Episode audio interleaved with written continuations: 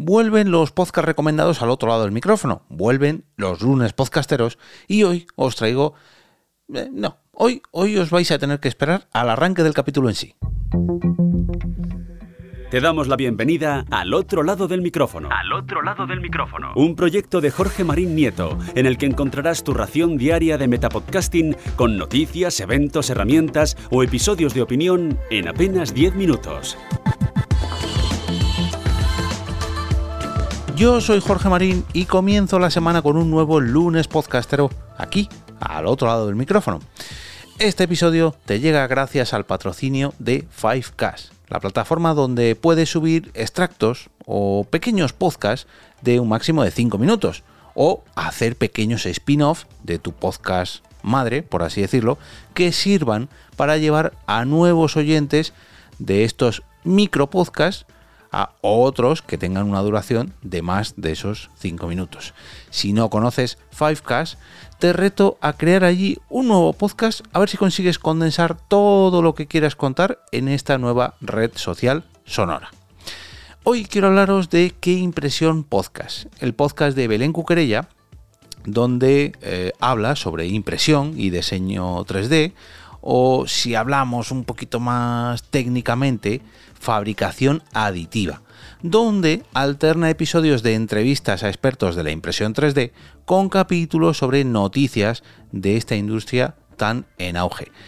Y si os soy sincero, mm, es que últimamente, ahora os cuento por qué digo esto de últimamente, eh, estoy muy, pero que muy sorprendido, estoy flipando literalmente de todas las aplicaciones que se le puede dar a esta nueva tecnología de, fabricación. Pues ya, sí, es impresión, pero claro, como no es que imprimas papel, sino que fabricas, acabas fabricando cosas a base de capa, capa, capa, capa, capa, claro, al final creas un objeto en 3D, pero claro, si lo combinas con distintas impresiones, eh, puedes formar algo más grande y algo más grande y normalmente como esta gente está enferma por la impresión, no solamente tienen una impresora 3D, bueno, a ver, enferma o que directamente es que es su manera de ganarse la vida.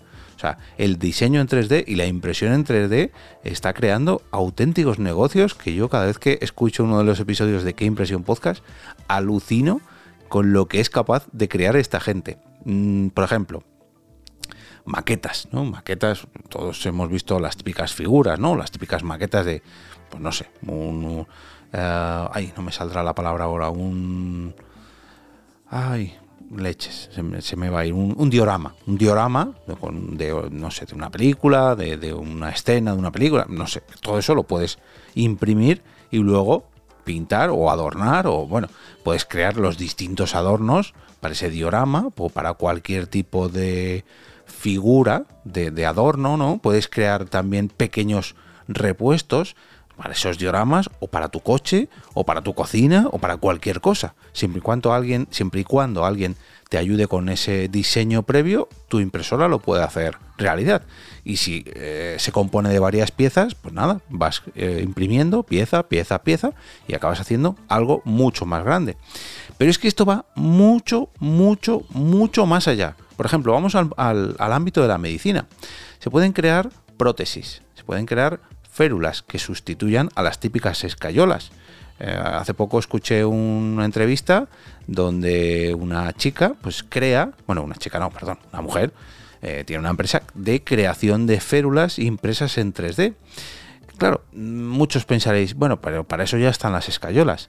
Ya, pero es que estas impresiones en 3D, aparte de ser biodegradables, se pueden sumergir, pueden estar decoradas de otros colores, sobre todo están abiertas. De tal manera que si te pica debajo de la escayola, debajo de la férula, con la férula te puedes rascar, cosa que con la escayola no. En verano no vas a sufrir ese calor que te provoca la escayola. Si por ejemplo te ocurre una desgracia mm, días antes de tu viaje de novios, claro, ir con tu viaje de novios con una escayola pues puede arruinarte el, viaje. Pero con una de estas férulas diseñadas en 3D, aquí no ha pasado nada. ¿A quién no se le ha estropeado un verano por tener una, un pie escayolado, un brazo escayolado, pues con esto ningún problema. Y además puedes lucir algo que realmente está muy pero que muy chulo. Eh, bueno, os estoy spoileando uno de los futuros episodios de Qué Impresión Podcast, pero es que tengo el orgullo, el orgullo, esto os lo he comentado en los últimos capítulos, de ser el editor de sonido y el montador de eh, los últimos episodios a partir del ochenta y tantos, 81, 82, me parece que fue, cuando Belén me encargó la edición de audio de Qué Impresión Podcast, estoy descubriendo unas historias increíbles. Y yo no lo recordaba, y fue gracias a uno de estos capítulos, que el mundo de las ortodoncias, de los dentistas, también se está metiendo de lleno en, esta impresión 3D. Y una de las últimas visitas por un problema que tuve al dentista, eh, bueno, me querían arreglar una corona de una muela, no sé qué, y el propio eh, el propio dentista, el propio odontólogo, me ofreció la posibilidad de crear una recreación de, mi muela originalmente impresa en 3D. Claro, para mí no me entraba en la cabeza hasta qué punto, o sea, pensaba, sabía que era impresión 3D porque él me lo había dicho, pero claro, no había caído en que esa misma impresión 3D es la misma que utiliza un primo que tengo yo para imprimir Charmanders en, miniatura o Pikachu en miniatura. Claro, todo esto adaptado lógicamente a diferentes materiales, a diferentes tipos de impresión, en fin, hay un, hay un mundo aquí infinito. Pero es que además podemos ir más allá. Podemos recrear, por ejemplo, una figura de Nefertiti, que vosotros diréis, bueno, sí, pero Jorge, eso se nota, eh, se nota que no es la original. Sí, se nota que no es la original hasta que llega un artista con una formación en restauración increíble te la pinta, te ayuda a recrear esa sensación de realidad en una impresión 3D y tú no sabrías diferenciar cuál es la real y cuál es la copia en 3D, salvo por el peso. Y esta es otra de las grandes ventajas de la impresión en 3D. el busto de Nefertiti no sé lo que pesará, lo desconozco, la verdad. Eh, pero la impresión, la réplica impresa en 3D, estoy segurísimo que pesa pues un 5, un 10%, un 20% de lo que pesa la original. Y además de que no es tan peligroso si se te cae la réplica en 3D al suelo a la que se te caiga la original. Lógicamente la original van a tener un cuidado increíble. Sin embargo, la réplica, pues hombre, aparte de que la puedes replicar, de ahí su nombre, para llevarla a diferentes, no sé, se me ocurre, diferentes colegios, para que los, los alumnos la vean, o sepan cómo es la real, o, o simplemente por, por tener eh, la motivación de tener una Nefertiti en tu casa porque te gusta mucho esa figura. Pues como esto se pueden aplicar multitud, pero multitud de, esculturas, de recreaciones, de, de, no sé, de reconstrucciones, por ejemplo, a quién no le gustaría tener mm, la torre de Pisa. Tienes una torre de Pisa en tu casa porque te gusta mucho ese edificio. Bueno, lógicamente no la vas a hacer a tamaño real, pero sí que puedes hacer una bastante grande para tenerla en tu salón se me ocurren, pero, pero infinidad de, muebles, de soportes, de tapas, de carcasas, de brazos articulados, incluso de sillas o de lámparas. Eh, hace poco Belén comentaba unas lámparas creadas en 3D con una especie de réplicas de, de madera, perdón, que, llamadas cocoon, que la verdad que son espectaculares. O sea, me parece increíble que se creen lámparas de diseño con esta impresión 3D que lo que hagan es imitar a la madera para no gastar madera. Y alguno dirá, bueno, pero es que es plástico, es peor que cortar la madera o tallarla. No, porque se hace con unas resinas que no son malas para el medio ambiente, no son perjudiciales, para el medio ambiente, al contrario, son biodegradables. Claro, biodegradables no quiere decir que te duren un año o dos, sino que, bueno, se podrá reciclar, aquí ya no me meto. Yo la verdad que conocí a Belén de hace tiempo porque ella era oyente de al otro lado del micrófono, era mecenas también y además eh, tuvo un muy pero que muy bonito gesto hace ya un par de años enviándome una caja a mi domicilio con, con regalitos para toda mi familia impresos en 3D, como un cohete que brilla en la oscuridad, unas pulseras de diseño, una puerta para el ratoncito Pérez que fue la releche cuando la abrimos en casa eh, y la vio mi hija pequeña porque estaba precisamente en esa edad, cuando se le empezaron a caer los dientes de leche. Y eh, la verdad que pese a que yo conocía su podcast y en alguna ocasión lo había escuchado, no ha sido hasta ahora que lo he empezado a editar y a descubrir a todos los entrevistados que trae, eh, hasta cuando he empezado a, ver el potencial que tiene esta tecnología. Y igual que tiene potencial la tecnología en 3D, su podcast tiene mucho, pero que mucho potencial para, para aumentar o relucir o presumir de todo lo que son capaces los makers de la impresión 3D. Eh, porque todos los invitados que pasan por sus, por sus micrófonos, claro, todos tienen en común este nicho, ¿no? Al igual que le pasa a Belén, pero cada uno lo ve por un prisma diferente, por un, por un vértice diferente, y eso hace que entre todos, pues hagan o sean capaces de mirar la fabricación aditiva, la impresión 3D y sus diferentes aplicaciones, digamos, llevándolas a, su propia especialidad. Vale, sí, todos crean o todos imprimen diseños en 3D, pero uno está relacionado con la medicina, otro está eh, relacionado con la escultura, otro con el diseño. Otro.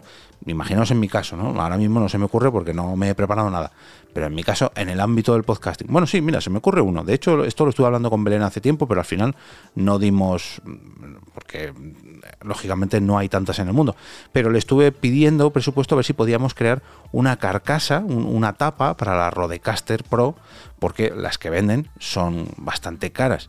Y ahora, viendo lo que cuesta el diseño y la propia impresión 3D, entiendo el porqué, ¿no? Pero bueno, oye, a lo mejor podríamos crear unas tapas para los eh, para las Rodecaster Pro de cada de cada podcast o de cada podcaster. O mira yo por ejemplo una con la con el logotipo de la productora EOB pues para mí sería espectacular. Y seguramente para alguien que se dedique a hacer carcasas o, tapas para la Rodecaster Pro no sea muy difícil llevar la impresión de mi, de mi productora o logo de mi productora a estas tapas. Se me ocurre, ¿eh? y esto es solamente así, se me, acaba, se me acaba, madre mía, cómo estoy con la voz, se me acaba de ocurrir así en cuestión de, de unos segundos. Y por si esta fuera poco, pues también la pasión de Belén por este ámbito hace que le saque el jugo a cada invitado que pasa por su podcast. Porque ella eh, vive este ímpetu, por esta pasión que tiene por la impresión 3D, y en todas las entrevistas hace que le saque, ya digo, le saque el jugo a cada invitado y a la propuesta que le trae ese invitado, ¿no? Además hace un pequeño cuestionario al final de las entrevistas para llevarle, bueno, pues, lógicamente cada, cada maestrillo hace su podcast a su manera y gracias a estas entrevistas pues le saca digamos un aspecto más filosófico a lo que es la propia impresión 3D.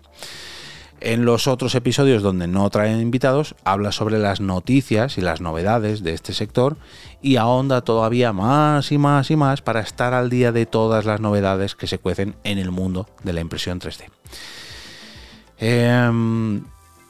Los episodios de noticias duran en torno a los 30 minutitos, los de entrevistas una hora, hora y pico, no llega a la hora y media, salvo algún episodio especial, y eh, la verdad que yo me estoy empezando a preocupar porque le estoy empezando a ver cada vez más el potencial a la impresión 3D.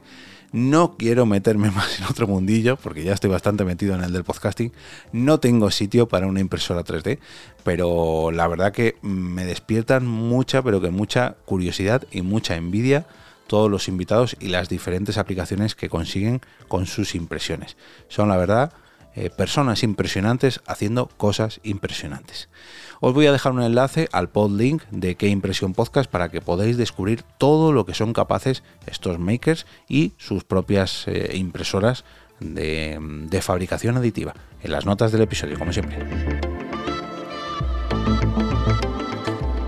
Y ahora me despido y como cada día regreso a ese sitio donde estás tú, ahora mismo, al otro lado del micrófono.